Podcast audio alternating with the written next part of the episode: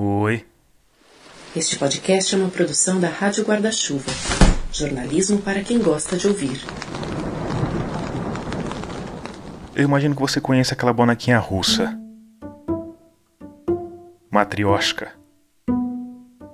Que você abre, tem uma bonequinha menor dentro. Aí você abre de novo, tem uma bonequinha menor. E uma menor. E uma menor. Então, você pode encarar esse episódio como uma bonequinha russa de histórias. Só que em vez de menores, as histórias vão ficando cada vez mais interessantes. A primeira dessas histórias começa em 2017. Eu estava no aeroporto pequeno, quase uma pista de pouso, no interior do Amazonas. São Gabriel da Cachoeira, uma região apelidada de Cabeça do Cachorro por causa do formato que ela tem no mapa. Eu estava acompanhado por pessoas, vamos dizer, peculiares mais ou menos 50 dessas pessoas, quase todas profissionais de medicina. Era a segunda vez que eu viajava com esse pessoal de uma ONG chamada Expedicionários da Saúde. E eles faziam e ainda fazem o que muitas outras organizações de médicos voluntários fazem. Levam profissionais para atender a população do interior da Amazônia, em especial os indígenas. Porque ainda hoje, apesar de todos os incentivos do governo, o interior da Amazônia tem muito menos médico do que precisa. Só que esses médicos voluntários que eu estava acompanhando eram diferentes da maior parte dos médicos voluntários, porque eles tinham uma habilidade em comum. Eram cirurgiões. E a organização para a qual eles estavam trabalhando também era diferente de muitas das organizações voltadas para mutirões de saúde. Porque eles tinham desenvolvido grandes barracas de lona que funcionavam como centros cirúrgicos móveis. Com isso, eles conseguiam fazer cirurgias literalmente dentro das aldeias indígenas. Mas a história dos expedicionários da saúde vai ficar para outro episódio. A história que eu vou contar hoje é sobre um médico que não está diretamente ligado a eles, mas que eu só conheci porque estava com eles naquele aeroporto. Meu nome é Oscar Espelê Soares, eu sou médico. O Oscar Espelê Soares estava voltando de uma expedição menor, planejada para tratar uma doença pouco conhecida que afeta um povo também pouco conhecido. E aí, em pé no segundo aeroporto lotado de médicos, ele me contou a tal história que eu lembro até hoje. Uma história completamente fantástica, ainda mais do jeito que eu me lembrava dela. E essa história começa com uma constatação que o Dr. Oscar fez durante as andanças dele pela Amazônia brasileira. Tinha muita gente morrendo por picadas de cobra. E a morte por envenenamento de serpentes, ela é terrível. É uma morte arrastada, ela é uma morte que envolve sangramento, muita dor e ela é uma crônica anunciada. E nessas regiões de mata densa, fechada, é muito frequente o acidente com serpentes venenosas. A cada ano, 30 mil brasileiros são vítimas de picadas de cobra. Pouco mais de um terço deles estão na região amazônica. Desse total, 2 mil têm reações graves e 300 morrem. E aqui você talvez esteja pensando que a gente está falando o óbvio. A floresta está cheia de serpentes venenosas, portanto é natural que as pessoas que vivem por lá acabem picadas e que algumas dessas pessoas não resistam ao veneno. Mas a verdade não é assim tão simples. Primeiro, porque a medicina já conhece uma forma de salvar pessoas que foram inoculadas com veneno ofídio: a soroterapia. Que é um tratamento criado por um médico brasileiro e que é referência mundial. Professor Vital Brasil, em 1901, ele é o cara que consegue produzir soro através do sangue de cavalos que são inoculados com veneno de serpente. Isso funciona. O problema é que muitas vezes as regiões onde acontecem mais acidentes com serpentes peçonhentas são justamente as regiões onde a soroterapia não chega. Na região que eu estava, no Rio Negro, a soroterapia, oferecida teoricamente gratuita pelo SUS, era dificílimo de obter. Então ocorria muita morte por envenenamento ofídico. E aí tem um problema a mais. Em muitos casos, mesmo quando as pessoas tinham acesso ao soro, a eficácia do tratamento na região do Rio Negro era menor.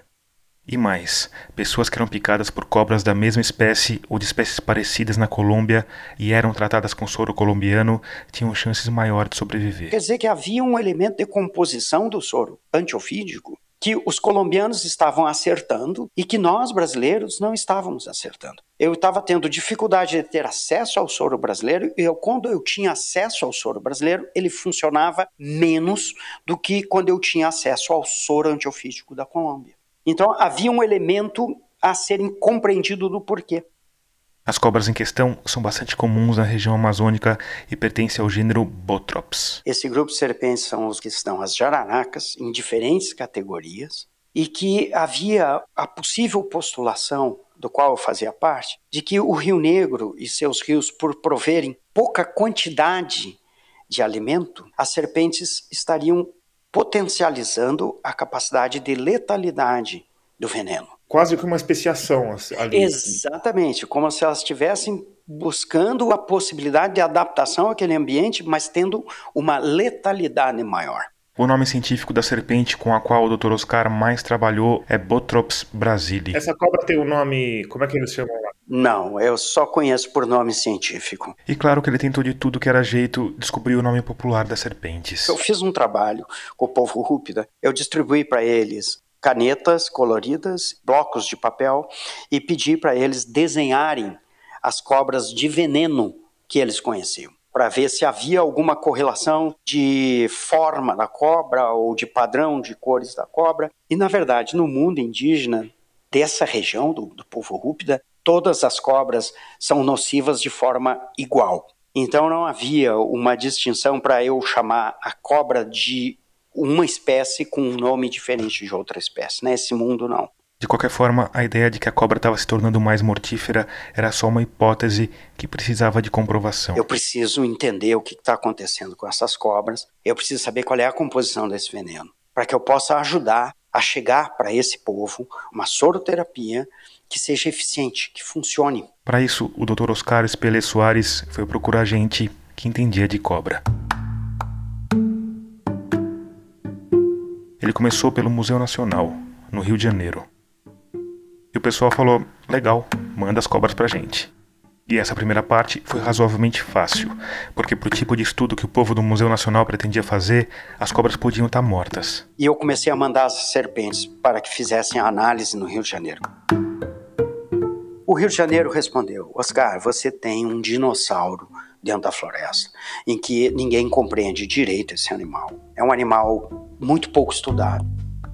Aí o Dr. Oscar foi procurar a instituição que mais entende de serpentes no Brasil, o Instituto Butantan, em São Paulo. E aí, já viu, né? Era hora de pegar as serpentes vivas. Ah, e um detalhe. Eu tenho pavor desse animal. pavor. E coube a mim pegar. Olha, é, um, é terrível capturar a serpente. Não é uma tarefa fácil, não é uma tarefa que qualquer um queira. Mas lá foi o Dr. Oscar, devidamente acompanhado por um herpetólogo carioca, e eles passaram 45 dias na mata. Para que pudéssemos fazer o máximo de capturas das serpentes, para transportá-las para São Paulo para fazer a análise então do veneno em modelos vivos, né? Você precisava jogar esse veneno em ratos, você precisava jogar esse veneno em mulas para ver como é que reagiam esses animais em modelos experimentais, ou para ver se esse veneno de fato era mais letal, como se estava pensando. E não, não foi uma tarefa fácil, foi uma tarefa extremamente difícil. Eu acho que nessa é que você possa estar lembrando que eu estivesse narrando. Era exatamente dessa história que eu me lembrava, e foi só por causa dessa história que eu fui procurar o Dr. Oscar. Porque daí em diante, pelo menos na minha memória, a coisa ficava realmente fantástica. Apesar de terem todas as licenças de todos os órgãos competentes para transportar as cobras vivas, na hora de fazer o check-in com uma caixa de madeira cheia de cobras, eles desconfiaram que talvez, só talvez, as companhias aéreas não achassem uma boa ideia transportar aquele material. Na fila do check-in, eu ainda falei para o colega e disse: Olha, eu acho que não vão deixar a gente embarcar esses animais na hora que a gente apresentar as licenças, porque nenhuma empresa aérea vai aceitar um animal desse, ao fugir dentro de um Boeing, você vai ter que desmontar o Boeing para localizar uma cobra dessa. Um Boeing é cheio de buraco. Como é que vai saber onde essa cobra está? Você pode ter a licença do Papa, eles não vão deixar você entrar. E olhamos um para o outro, não é que você tem razão mesmo? Diante disso, eles pensaram num plano B. Então vamos fazer o seguinte: eu tenho uma ideia. Vão correr já para o banheiro pegamos um extintor de incêndio. O extintor de incêndio tem o tipo A, B, C e D, que são diferentes composições químicas de extintor de incêndio. O tipo B tem dióxido de carbono. Então chegamos no banheiro do aeroporto, entramos ali para dentro, pegamos o extintor e jogamos um abaforado de extintor de CO2 dentro da caixa das serpentes.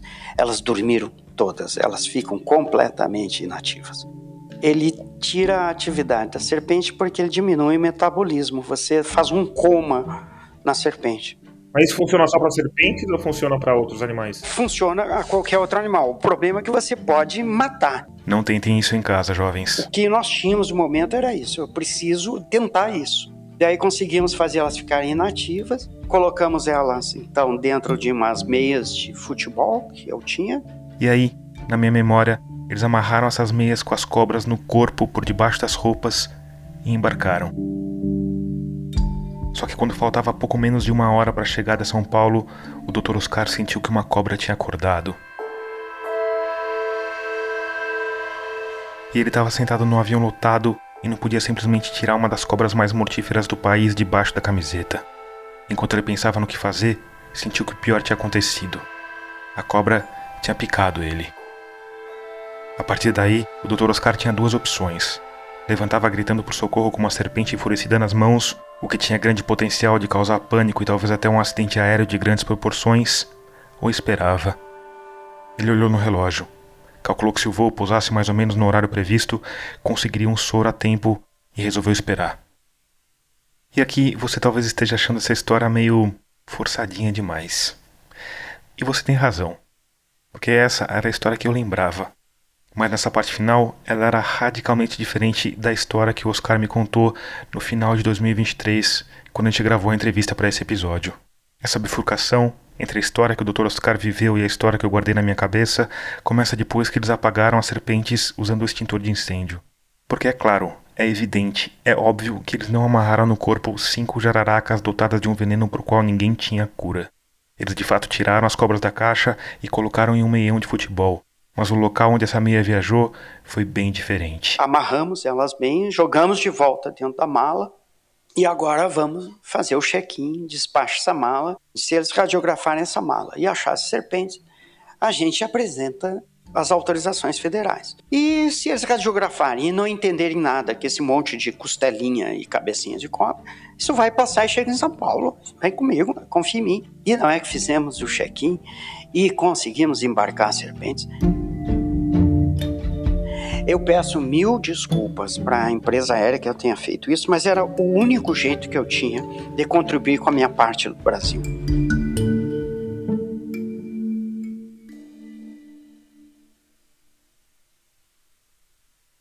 Eu não sei exatamente o que aconteceu para eu ter registrado um final tão diferente. Se foi a minha memória que pegou a história do Oscar e deu um tratamento de roteiro no melhor estilo Sessão da Tarde, ou se alguém que não ele contou o final da história exagerando os acontecimentos. Mas eu sei de duas coisas. Primeiro, que essa história do jeito que é já me pareceu suficientemente fantástica, porque no fim eles conseguiram chegar ao objetivo final. Passado um tempo de estudo, se concluiu que realmente o veneno das serpentes tem uma letalidade maior. E a conclusão do estudo que fizemos e publicamos em ciência é que é preciso e muito que o Brasil siga estudando isso para poder melhorar a soroterapia antiveneno de serpentes para todos os brasileiros. E além disso, talvez se não fosse por aquele componente hollywoodiano, talvez a história não tivesse ficado comigo tanto tempo, talvez não fosse procurar o Oscar Pérez Soares para esse episódio. E talvez você acabasse sem escutar as outras histórias que ele me contou, histórias que são ainda mais incríveis. Matrioshka, lembra?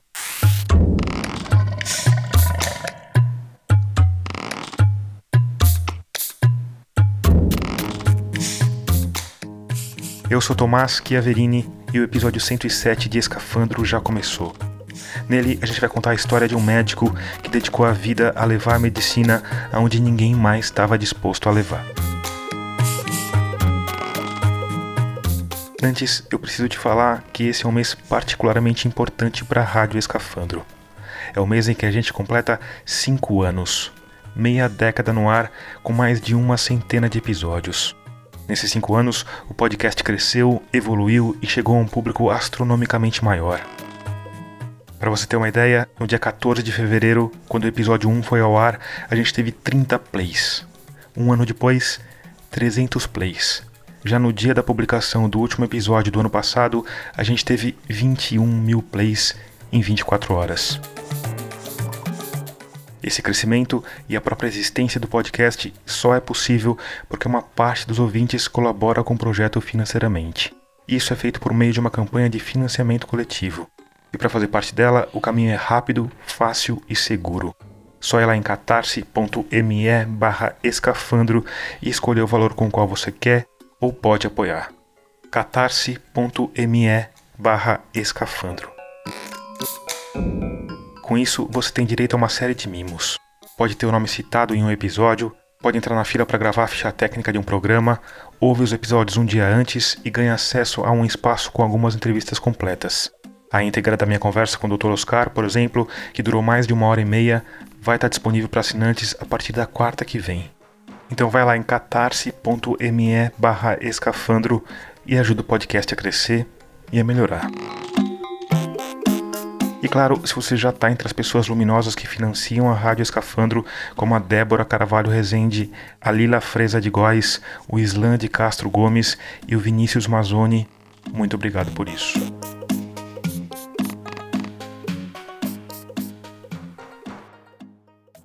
Uma das coisas que logo de cara chama a atenção na história de vida do Oscar Spele Soares é que ele acabou indo trabalhar num território que para ele estava literalmente do outro lado do país.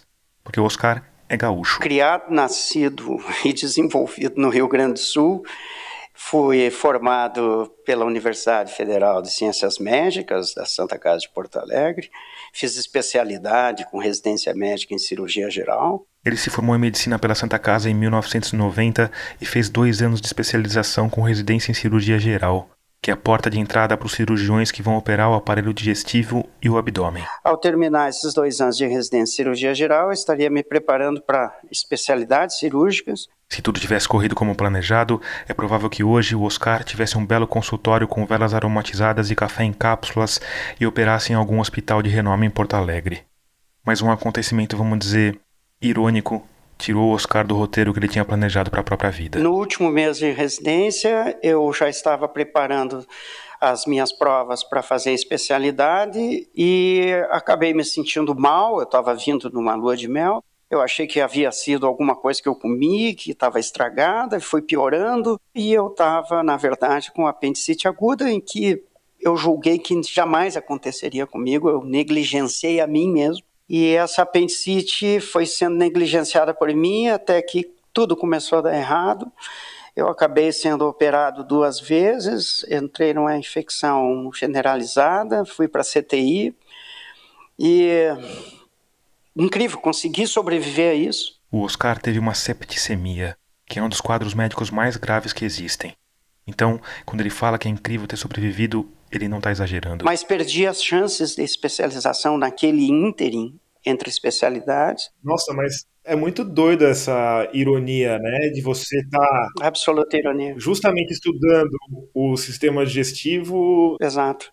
É que algumas pessoas, dependendo da posição em que se encontra o apêndice secal dentro da pelve, o apêndice secal pode ficar numa posição anômala, escondido, e os sintomas que ele gera não são sintomas clássicos. E essas são as que vêm a complicar, vêm a fazer abscesso, elas vêm fazer infecção descontrolada e às vezes elas terminam em mais de um procedimento cirúrgico, você é operado, reoperado e reoperado, que foi o meu caso. E você ficou quanto tempo nessa recuperação? Foram dois meses, perdi todas as chances de tentar uma sequência de especialização, e aí eu decidi que eu seguiria um velho sonho meu, de literatura mesmo. Por exemplo, quando eu li Med Maria, do Márcio de Souza, eu simplesmente me, me fascinei por os médicos que adentravam em territórios difíceis. E foi assim que então eu decidi que eu entraria no sertão do Brasil, onde pudesse existir desafios e possibilidades de descobertas como se fosse um cirurgião de guerra, como se fosse um cirurgião capaz de me adaptar a hostilidades do ambiente, como se fosse um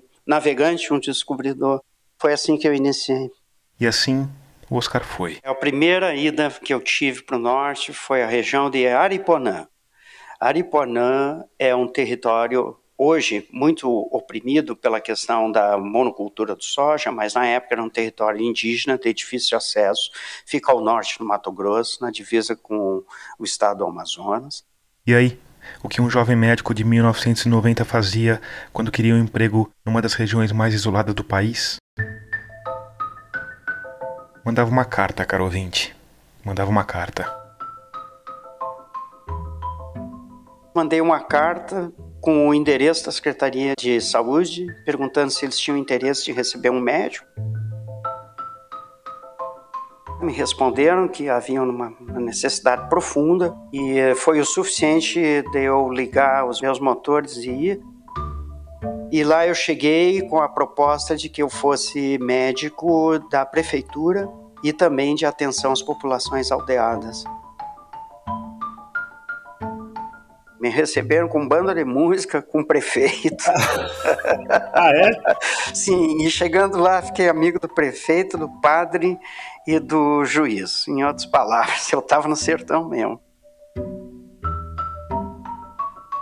O problema é que a empolgação para receber o médico era inversamente proporcional às condições materiais oferecidas a esse médico. O meu centro cirúrgico, se é que poderia se chamar centro cirúrgico, era uma casa de madeira. Né? Eu não tinha foco cirúrgico, eu não tinha sequer a lâmpada do centro cirúrgico. Então ali era o território das improvisações. Me dá algum exemplo dessas improvisações? O que vocês tinham que fazer para trabalhar lá? Eu lembro de uma gestante, ela com 26 semanas, quer dizer, na metade da gestação, um pouco adiante, ela rompeu a bolsa, sem querer vazou a água. Bom, isso quer dizer, vai nascer um prematuro no meio do nada. Essa era a única coisa que não queria era um prematuro, porque não tinha nenhuma condição de suportar um prematuro sem nenhuma estrutura médica. Deu 72 horas, nasceu. Me chamaram em casa para que eu corresse ao pequeno hospital. Cheguei lá, ela estava muito bem, né? e ao lado dela um montinho de compressas cirúrgicas. E eu olhei, bom, provavelmente ali tem um feto morto. Mas aí. Quando eu abri as compressas, o que eu encontrei? Em vez de um feto, o Dr. Oscar encontrou um bebê recém-nascido, tremendo chorando. Meu Deus do céu, está viva essa criança. Faz o quê? Faz o quê? Eu preciso de uma veia nessa criança. A primeira coisa que lembrei era a veia umbilical, porque você recém cortou o cordão umbilical. Cateterizei a veia umbilical. Preciso dar para essa criança agora o máximo que eu puder de corticoide, que é para maturar o pulmão. Mas eu tinha que dar temperatura para essa criança. E como é que eu vou dar temperatura para essa criança? Aí eu me lembrei, quando criança, que meu pai tinha me dado pintinhos. E esses pintinhos, a gente colocava em cima dos pintinhos em casa lâmpadas, lâmpadas de 60 velas, 80 velas, para que a luz da lâmpada aquecesse os pintinhos. A primeira coisa, eu preciso de uma lâmpada me conseguiram a lâmpada. Eu, segurando a lâmpada em cima da criança, deixei ao lado dela um termômetro e fui regulando a altura da lâmpada até que o termômetro pudesse estar em torno de 27, 28 graus para que a criança se sentisse aquecida. Bom, o primeiro passo eu já consegui. Eu consegui a veia, agora eu consegui a temperatura e agora eu preciso dar oxigênio para essa criança. Como é que eu daria oxigênio a um prematuro que tinha 700 gramas? Era muito difícil, mas eu tinha os cilindros de oxigênio.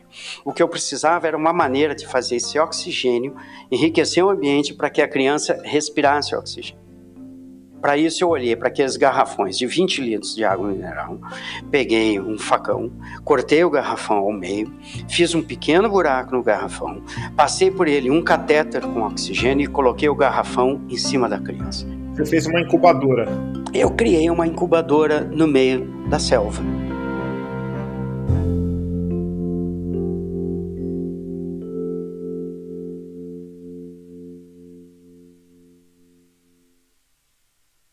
O Oscar passou algum tempo em Aripuanã, depois continuou subindo, emendando empregos em ONGs e prefeituras cada vez mais remotas, pelo menos do ponto de vista de um gaúcho. Depois eu fui para Tocantins, do Tocantins eu tive a oportunidade de ir trabalhar no Acre, eu tive a oportunidade de ir trabalhar no Amapá e assim cheguei no Amazonas. Oscar, eu não lembro qual era a situação, mas me marcou muito que eu lembro que você falou que vocês levavam panelas de pressão para esterilizar equipamento? Onde que era isso? Quando eu comecei a trabalhar na área do Alto Rio Negro, devido à vastidão da área e à falta de recursos técnicos específicos, eu percebi que muito se precisava de abordagem cirúrgica para tratamentos simples, de cirurgia simples, em que se eu fosse conduzir esses pacientes para um ambiente cirúrgico específico, seria inviável. Primeiro, não haveria recurso financeiro. Segundo, não haveria sequer adesão do paciente a se propor a se tratar longe do seu ambiente de identidade. Esse é um dos maiores desafios para se oferecer tratamento de saúde para populações indígenas. Porque imagina a complexidade que é o deslocamento para essas pessoas elas têm de encarar viagens longuíssimas, às vezes de mais de uma semana, para chegar numa cidade desconhecida, entregar a própria vida a médicos que quase sempre pertencem ao mesmo povo que vem devastando a floresta e assassinando indígenas há séculos, e tudo isso para ter acesso a um tipo de medicina que não faz parte da cultura delas. Diante disso, muita gente prefere morrer numa aldeia com a família do que encarar uma aventura dessas. A saída, pelo menos para casos cirúrgicos mais simples, é usar técnicas de medicina de guerra para levar os médicos até os pacientes. Foi uma campanha desse tipo que eu presenciei junto dos expedicionários da saúde. Mas na época que eu fiz isso, eles já tinham uma expertise e uma infraestrutura que não existia na década de 1990. Mesmo porque o Oscar foi um dos primeiros médicos brasileiros a trilhar esse caminho. Isso foi uma experiência espetacular, porque, por exemplo, a panela de pressão era um recurso para esterilização de material cirúrgico e você esteriliza esse material cirúrgico com soro fisiológico dentro da panela de pressão, dentro de uma fogueira. E isso funciona pela pressão e pela temperatura da panela, funciona de uma forma magnífica. É soro fisiológico e joga o negócio lá dentro e põe na pressão durante um tempo, é isso? Exatamente, 500 ml de soro fisiológico, esperava iniciar a pressão da panela, tirava a panela do fogo, esperava ela esfriar, Aí você abria a panela, deu seu material acondicionado dentro de um envelope que você tinha feito, estava estéreo para ser usado para qualquer pequena cirurgia de baixo risco dentro da área indígena. Aí, depois de algum tempo trabalhando no Alto Rio Negro, o Oscar começou a ouvir relatos sobre uma doença que supostamente tinha sido erradicada no Brasil. Tanto que ele nem sabia muito bem como tratar essa doença, porque as faculdades de medicina tinham parado de ensinar sobre ela uma doença extremamente cruel e debilitante chamada tracoma. O tracoma é uma conjuntivite que dá no olho e ela é de difícil diagnóstico porque não gera sintoma ela é provocada por uma bactéria, essa bactéria chamada Chlamydia trachomatis. Essa bactéria ela vai gerando um quadro sem sintoma ao longo da infância e isso vai se prorrogando ao longo da jovem vida adulta, mas essa bactéria vai gerando cicatrizes no olho. Essa cicatriz no olho vai deformando a pálpebra superior do olho, onde você tem os cílios que são voltados para fora do seu olho, mas eles vão virando para dentro até que eles passam a tocar na córnea. E a córnea é muito sensível. Cada vez que você abre e fecha os olhos, o seu cílio vai roçando a, a córnea, vai roçando, gerando dor, dor, dor, dor constante, dor todos os dias, dor todas as noites. A dor só não ocorre no momento que você dorme, porque você dormindo, você para de roçar a pálpebra sobre a córnea. E isso vai gerando um processo de sofrimento terrível culminando em cegueira sem solução. Quando eu comecei a ter esse contato com essa patologia, a primeira coisa que me chamou a atenção era as pessoas sofrendo, tendo espasmos de dor com essas cicatrizes e os cílios virando para dentro. No ano 2000, o Oscar Espelê Soares chegou numa região de difícil acesso chamada Alto Papuri. E lá ele encontrou algo raro. Um menino de sete anos. Carlos, é o nome de homem branco que já sofria com as sequelas do tracoma. Não brincava com nenhuma outra criança por dor, dor no olho, não conseguia abrir os olhos. E ele estava ficando cego do tracoma, o que é um fato extremamente raro, porque o tracoma ele requer anos e anos e anos e anos de infecções para começar a cegar. Mas eu encontrei esse pequeno menino, na tenra idade de sete anos, provavelmente, eu não sei exatamente, porque eles não fazem a mesma quantificação etária que a gente tem. Ele era um rúpida, é isso? Os rúpidas são nômades, não é isso? Da etnia rúpida, que é uma das grandes etnias mais antigas que o Brasil tem. Eles são de comportamento caçador-coletor, são povos que se deslocam muito na mata, eles são excelentes caçadores, né? E são povos em que não tem muita intimidade de identidade com as propostas da saúde ocidental ou do mundo chamado ocidental dominante. Mesmo quando eles vão para a cidade, eles ficam meio afastados em ilhas, né? Sim, sim, por causa dos valores. Os valores são muito distintos. Para você ter uma ideia, no mundo Rupta, o eu, a sua própria identidade pessoal, ela só existe se ela é concebida com a chuva, se é concebida com o vento, se é concebida com o sol, se é concebida com a caça, se é concebida com a fruta. Então, eles têm uma, uma noção mais íntima, mais telúrica de predomínio com o seu ambiente. Então, desse ambiente em que eles têm, eles têm a sua cosmogonia, eles não saem dali, porque ali eles conseguem compreender-se a si e aos seus. E nós somos elementos realmente ameaçadores. Nós trazemos uma ameaça monetarizada, nós trazemos uma ameaça de forte embasamento matemático, de forte domínio de quem pode faz e quem não pode tenha que ter a consciência de ser serviçal. E isso no mundo Rúpida não, não é bem assim. O mundo Rúpida é um mundo mais da identidade uh, de arraigada há 5 mil anos atrás, 4 mil anos atrás, nós ficamos muitas vezes uh, apaixonados por falar de egípcios ou de gregos, com culturas tão antigas, enquanto que ao nosso, na nossa rebarba, aqui na Amazônia, nós temos culturas milenares, como por exemplo, cultura rúpida. A gente está passando o trator em cima. Passando trator, botando bala, malária, pior, garimpo. E além de tudo isso, tem o tracoma, uma doença que por si só não mata, mas que no mundo rúpida pode ser fatal. No mundo rúpida, se você fica cego, a chance de você sobreviver cai muito, porque são sociedades que não são previdenciárias, são sociedades que não coletam alimento como reserva. São sociedades que comem o que tem hoje e amanhã terão que ter o de amanhã para comer. Eles não são armazenadores. A floresta amazônica não provê esse armazenamento de alimentos. Imagine uma pessoa cega. Essa pessoa cega, infelizmente, ela não vai ter muita chance de se manter viva. E foi nesse mundo que o Oscar se deparou com Carlinhos, um menino rúpida que já não conseguia abrir os olhos por causa da dor causada pela fricção dos cílios com a córnea e que, se nada fosse feito, ficaria cego por causa do tracoma. Isso significa que a intensidade do tracoma naquele território era tão grande, tão arrasador o tracoma, a quantidade bacteriana da clamídia disseminada no seu meio era tamanho, que esse menino fatalmente ficaria cego e logo, a menos que alguém operasse esse menino. Só tinha um problema. O tracoma era uma doença esquecida. O Oscar simplesmente não tinha condições de operar o Carlinhos, muito menos num dos locais mais isolados do planeta. Por outro lado, ele também não estava disposto a deixar o garoto ser lentamente cegado num lento e interminável processo de tortura. Eu marquei o local em que ele estava, o nomezinho do menino, e aí eu jurei, eu jurei. Eu, eu não sei como eu posso jurar, porque, mas eu jurei que eu iria aprender a operar o tracoma para que eu pudesse algum dia voltar ali só para operar o Carlinhos. Foi assim que eu entrei em contato com a USP. Nessa época, a Faculdade de Medicina da USP em Ribeirão Preto já tinha identificado o ressurgimento do tracoma em algumas regiões do país e estava procurando cirurgiões que topassem ir até essas regiões. Foi assim que a USP se propôs: venha, venha para Ribeirão Preto, nós vamos te treinar na cirurgia e você vai ser sim capaz de operar o tracoma nesses territórios indígenas.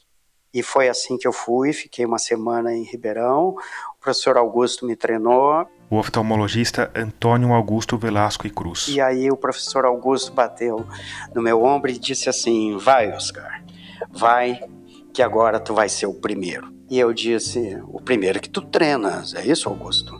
E ele disse: Não, tu vai ser o primeiro a operar o tracoma fora de um hospital no Brasil. E aí era tudo que eu não queria ouvir. Ah, pelo amor de Deus, Oliveira, eu achei que todo mundo fazia essa desgraça. Não, Oscar, tu vai ser o primeiro.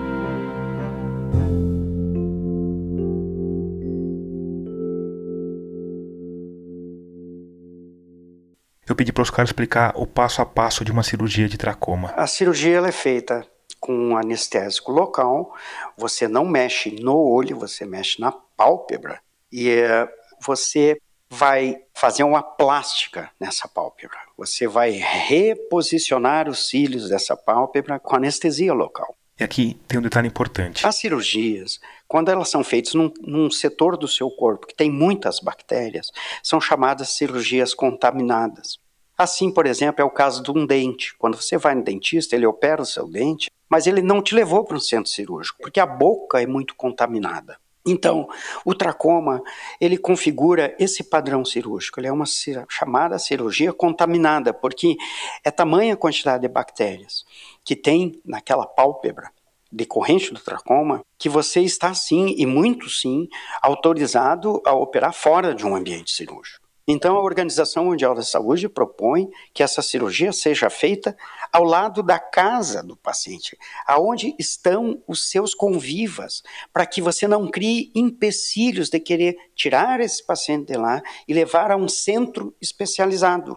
Você precisa inverter essa equação, você precisa levar a cirurgia ao ambiente que esses pacientes estão. E aí corta, vira o cílio para fora e costura, é isso? Exatamente isso, com anestesia local.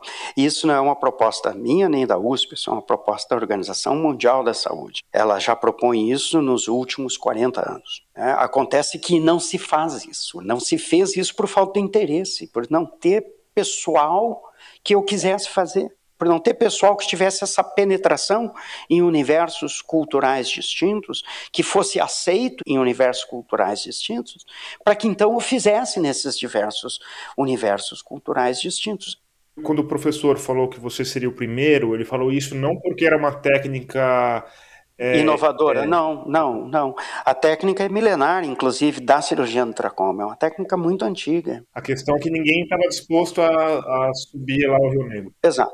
E quando eu, eu entrei para operar o tracoma, me denunciaram no Conselho Regional de Medicina do Estado do Amazonas, na ocasião, que eu estava ferindo a ética médica de fazer cirurgias experimentais em áreas indígenas. E entraram com um pedido de impedimento do meu exercício médico enquanto eu estava operando, simultaneamente.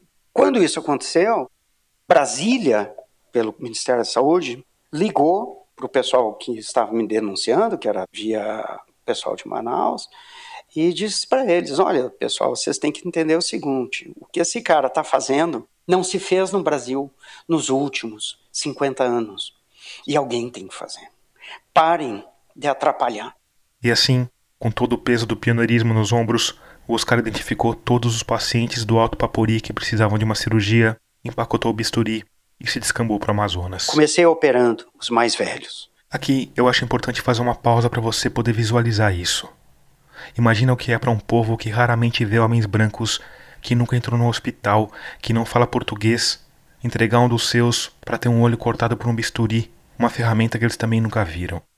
Agora imagina o que é para um homem cego se entregar a essa estranha pagelança e de uma hora para outra recuperar a visão. Você operar um olho de uma pessoa idosa em que você tendo um tradutor, diga a eles que eles serão anestesiados só no olho, receberão uma injeção de anestésico local, o olho vai arder, rapidamente você vai fazer a cirurgia e ele vai aguardar passar anestesia e ele vai compreender isso.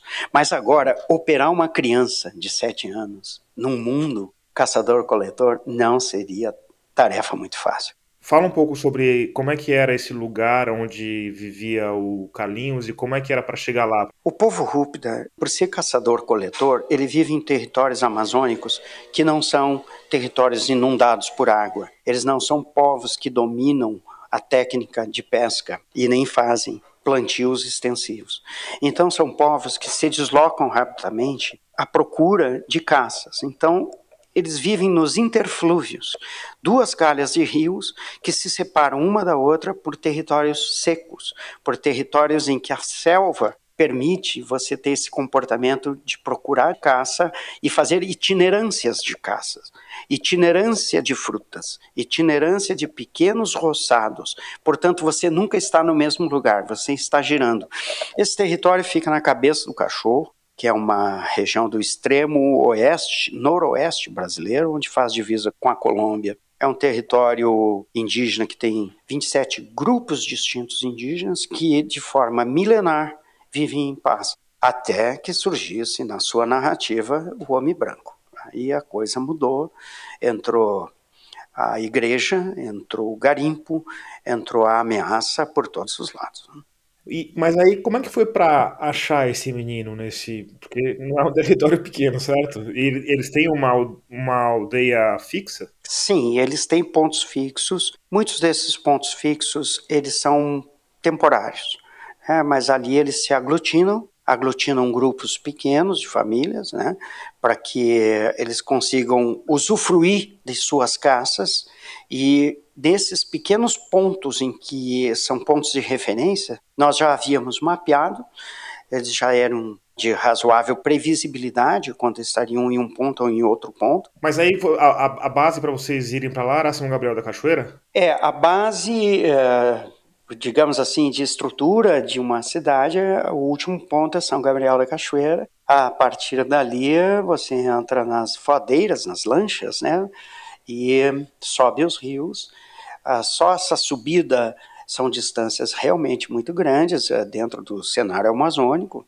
E lá, chegando nas áreas que você tem que atuar, você fica, digamos assim, itinerante de um certo raio de ação. Né, você dividir essa área em múltiplos pontos de abrangência por diferentes enfermeiros, diferentes técnicos de enfermagem, diferentes odontólogos, mas para fazer com diferentes médicos não tinha. Era eu. E uma área gigantesca que é a metade do estado de São Paulo. Então você tinha que ter uma estratégia de deslocamento. Eu acho que aí o mundo da cirurgia geral me proveu de um arsenal de autonomia forte porque eu conseguia fazer abordagens da obstetrícia, eu conseguia fazer abordagens da pediatria, eu conseguia fazer abordagens cirúrgicas para poder ter alguma resolutividade. E tinha. E vocês ficavam em acampados? Uh, os enfermeiros ficavam realmente em pequenas casas que nós construímos. Uh, infelizmente, elas não duram muito tempo, porque o clima amazônico é muitas vezes arrasador, com seu índice pluviométrico. Mas a gente criava pequenos pontos para que seriam pontos de apoio, onde você botava o fogão, botava um gerador, você botava a sua reserva de comida, os seus elementos básicos para que você pudesse atuar por 30, 40 dias. Mas você, você falou que os enfermeiros é, ficavam eu, em casa. Eu ficava itinerante, né? Eu tinha que ficar, porque a área era muito grande, né? Então eu tinha uma lancha que ficava à minha disposição, um barqueiro, e eu. Essa era a minha família, basicamente, de existência, porque eu ficava itinerante numa vastidão de um território muito grande. Onde muito eu era solicitado, eu tinha que me deslocar. Você dormia no barco? Sim, dormia no barco, dormia na comunidade.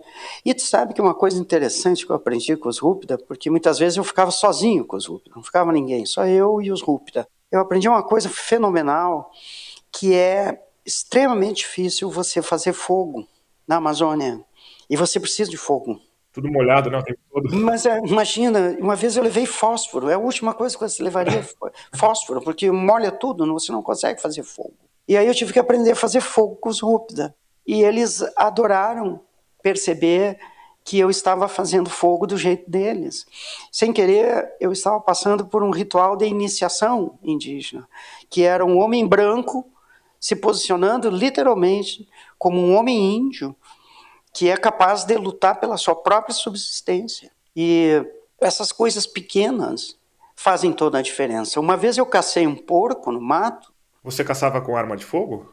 Não, eu não, eu não usava arma de fogo, não. Eu usava um facão, mas é que você vai aprendendo com os anos e você vai se desvinculando do comportamento do homem branco da tecnologia, do homem branco do conforto. É, porque eu já viajei bastante pela região amazônica, mas eu seria completamente incapaz de matar um porco do mato com facão. Não foi fácil. mas foi de uma certa naturalidade. Quando eu vi aquele bando de porco cruzando o rio, estava eu e meu barqueiro junto, eu falei para ele que um eu ia pegar. É um animal muito agressivo. Sim, né? Mas me joguei rio adentro, puxei um pela pata pro fundo do rio, matei afogado. E daí, quando ele saiu, eu ainda dei uma, um golpe, obviamente, definitivo com o facão para que ele sangrasse, né? E consegui levar esse animal até a comunidade indígena, chamei o correspondente ao cacique, pedi para ele, olha, esse animal é nosso, e eu quero que você divida com todos. E ele disse: qual a parte que o senhor quer? Eu disse: eu quero essa parte da coxa, é minha. O restante é de você. Sabe por que, que é importante dizer qual a parte que você quer? Porque no comportamento caçador, antigo da humanidade, o grande caçador sempre matou a presa e decidiu qual a parte é a sua. E que depois de você definido o que é seu pela vitória da morte da presa, o restante é dividido. Aquilo foi um ritual de iniciação, porque foi a minha demonstração de capaz de ser um ser que capta alimento e reparte alimento. São pequenos detalhes que eu chamaria de acidentes acidentes que abriram as portas, e muitas portas. São relações de confiança que começaram a se fazer. Esse é um exemplo dos tantos. E outro grande exemplo foi fazer fogo. Você não tem noção quanto a gente torna banal para nós o fogo e quanto o fogo é importantíssimo numa região que não convive com energia elétrica, numa região que não convive com as nossas facilidades e que fogo se traduz como elemento de absoluta necessidade. Como que eles fazem? Ah, agora sim. Primeiro, você tem que ter conseguir um receptor para receber a faísca que você vai usar das pedras, para que essa faísca caia nesse pequeno receptor que é palha bem seca ou fibra de algodão. Você pode morrer afogado, mas esse pequeno conjuntinho de palha ou de fibra de algodão você não pode molhar. Esse é o receptáculo onde você vai conseguir jogar uma faísca para que dessa faísca se faça fogo. Como se obtém a faísca? Pedra com pedra. E olha, não é fácil. Eu me lembrava muito aquele filme O Náufrago, em que o Tom Sim. Hanks fica tentando fazer um fogo. E quando você faz, o sentimento de conquista, o sentimento mais primordial seu da essência humana, ele revive. É incrível.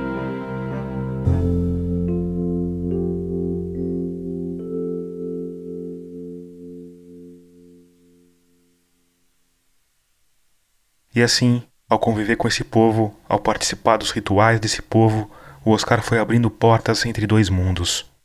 E foi só por causa dessas portas abertas que ele se sentiu à altura de operar um menino Rúbida. Ainda assim, essa não seria uma tarefa fácil. E não seria uma tarefa fácil por vários motivos, mas principalmente porque, ao contrário dos adultos que eram operados com anestesia local, no caso do Carlinhos, seria preciso uma sedação que fizesse o menino dormir durante o procedimento. Que é uma criança. Você não consegue fazer uma cirurgia com anestesia local no olho de uma criança. Eu tinha que sedar. E isso mudava tudo. E o Oscar sabia que isso mudava tudo. Eu chamei a comunidade toda para assistir a cirurgia, para desmistificar que não haveria nenhuma agressão ao menino. Cedei o Carlinhos. Ele deitou, dormiu. E quando eu comecei a operar os olhinhos, a técnica de enfermagem que estava comigo, ela falava a língua tucana, né, a grande Genésia, a Genésia é uma amiga minha, e ela me dizendo, doutor, eles estão dizendo que o senhor matou o Carlinhos. E eu, o que é isso, Genésia? Não, não me ajuda aqui, não matei o Carlinhos, nada, o Carlinhos está dormindo. Daí fui operando o outro olho, saindo os gases manchados de sangue. Daí a Genésia disse, doutor, eles estão dizendo que o senhor matou o Carlinhos e que agora o senhor está arrancando os olhos do Carlinhos. Eu comecei a pensar, Genésia, daqui a pouco vai vir um tacape na minha cabeça, mulher. Ou uma flechada, agora nós estamos fodidos. Eu que espero que dê tudo certo. Então, virei o menino para o lado e comecei a dar umas palmadinhas. Vamos lá, Carlinhos, acorda, acorda, porque o tio precisa que você acorde, porque é uma situação meio grave. E dali a pouco, Tomás, um menino acordou e fez uma coisa na minha cara espetacular. Ele abriu os olhos.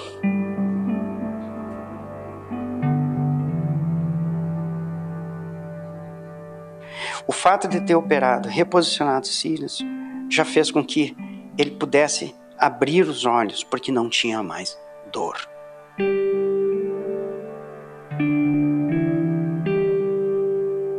Quando eu olhei aquilo, aquela mágica, o povo rúpido ao meu redor fez um ó, oh, e eu comecei a chorar. Eu comecei a chorar, dizendo: é mágica. Eu fiz a mágica. E esse guri tá abrindo os olhos. Foi uma festa imensa que se deu depois.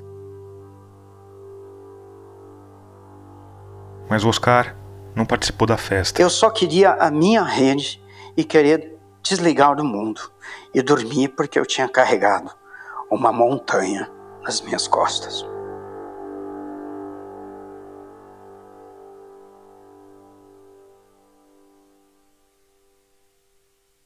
Os territórios que o Dr. Oscar percorreu e ainda hoje percorre para tratar os rúpidas são gigantescos, suficientes para abrigar países europeus inteiros mas ao mesmo tempo são extremamente pobres em um tipo específico de recurso natural: médicos. De acordo com dados do estudo Demografia Médica no Brasil, a região norte tem a menor proporção de médicos do país. Em 2023, tinha uma média de 1,45 médico para cada mil habitantes. E essa proporção despenca se forem consideradas somente cidades de 5 mil habitantes ou menos. Isso faz com que algumas dessas cidades paguem salários mais de 10 vezes superiores aos 7 mil reais que um médico do SUS ganha em média. Por tudo isso, muitas vezes pacientes da região amazônica que passam por cirurgias simples nem voltam a encontrar o cirurgião. Ficam aos cuidados de enfermeiros e agentes de saúde. Mas o caso do Carlinhos, claro, era diferente.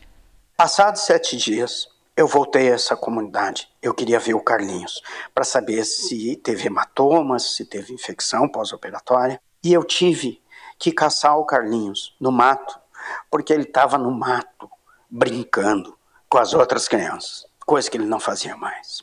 E eu falei e jurei nessa questão se é que eu podia jurar. E aí eu acho talvez eu tenha mudado meu ponto de vista, que o Carlinhos seria a minha estrela no céu seria a minha maior conquista das estrelas no céu, porque ali valeu a pena a medicina. Nisso é que eu estava procurando talvez o preenchimento profissional maior, ter valido a pena.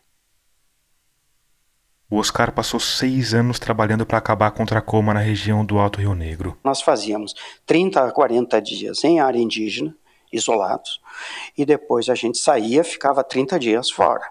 Saindo desses 30 dias fora, você voltaria outros 30 para a área indígena e saía 30 dias fora. E aí você voltava para o sul? Eu conseguia voltar ao sul porque a minha irmã era da, da Varig e a Varig dava algumas regalias para que parentes pudessem viajar a um custo mais baixo. Sim, eu ia visitar meu povo no sul. Mas você morava na aonde? Se você... Eu não sei. Eu não sei. Eu, eu morava dentro da minha mochila, juro por Deus.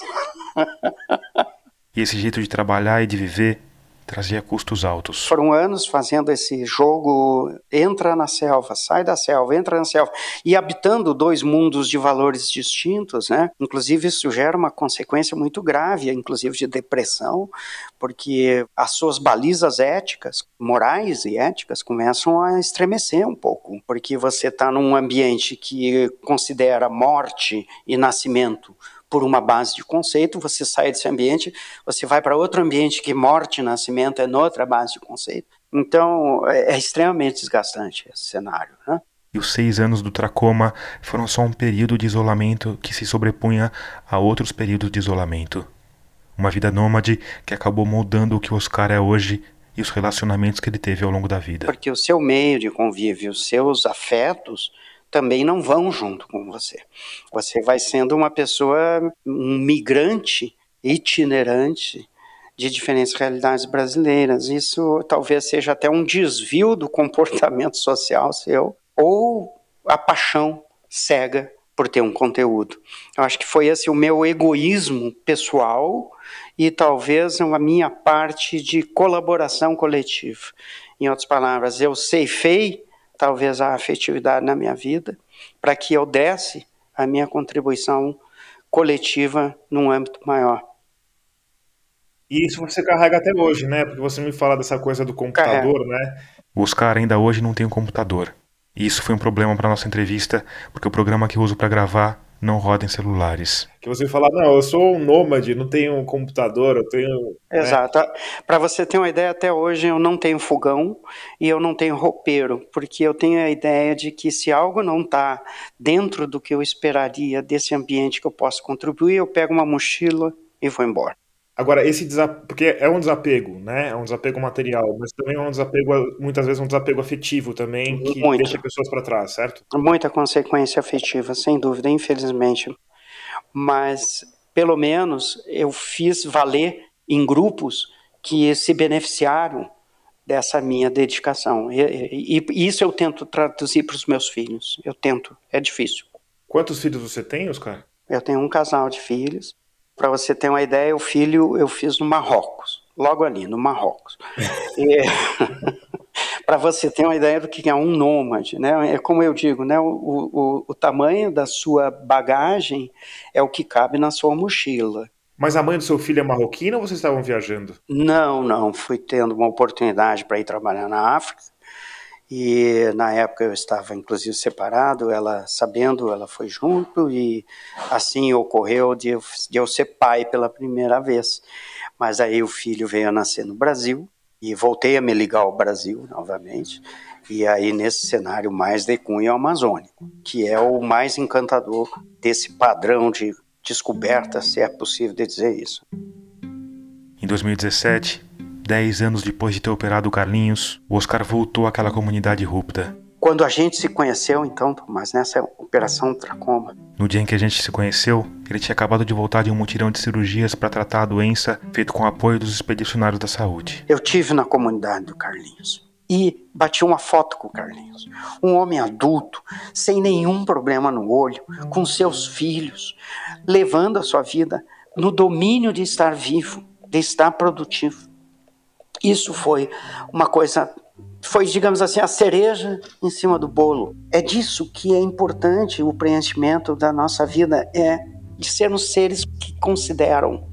Acho que considerar é importante no exercício da medicina.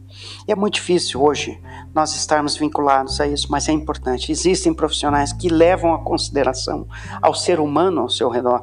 Eu acho que isso é a liturgia do cargo. Eu acho que isso é o, o conteúdo que preenche a nossa existência são pequenas batalhas que se tornam grandes conquistas.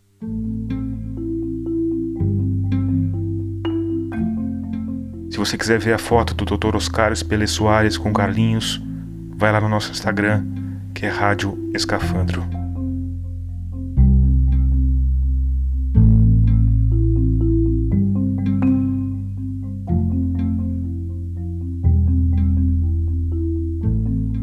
Antes de terminar, eu quero te convidar a conhecer os outros podcasts da rede da Rádio Guarda-Chuva. Tem o Ciência Suja, sobre o lado não tão nobre da ciência brasileira. Tem o Vida de Jornalista, que fala dos bastidores da nossa profissão. Tem o Cirandeiras, que traz histórias de mulheres contadas por mulheres. E tem muito mais coisas bacanas. O melhor jeito de encontrar todos esses programas é pelo Instagram da Guarda-Chuva, que é Guarda-Chuva Pod.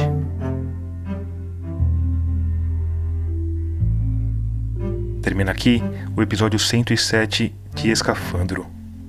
Obrigado por escutar e até o próximo mergulho.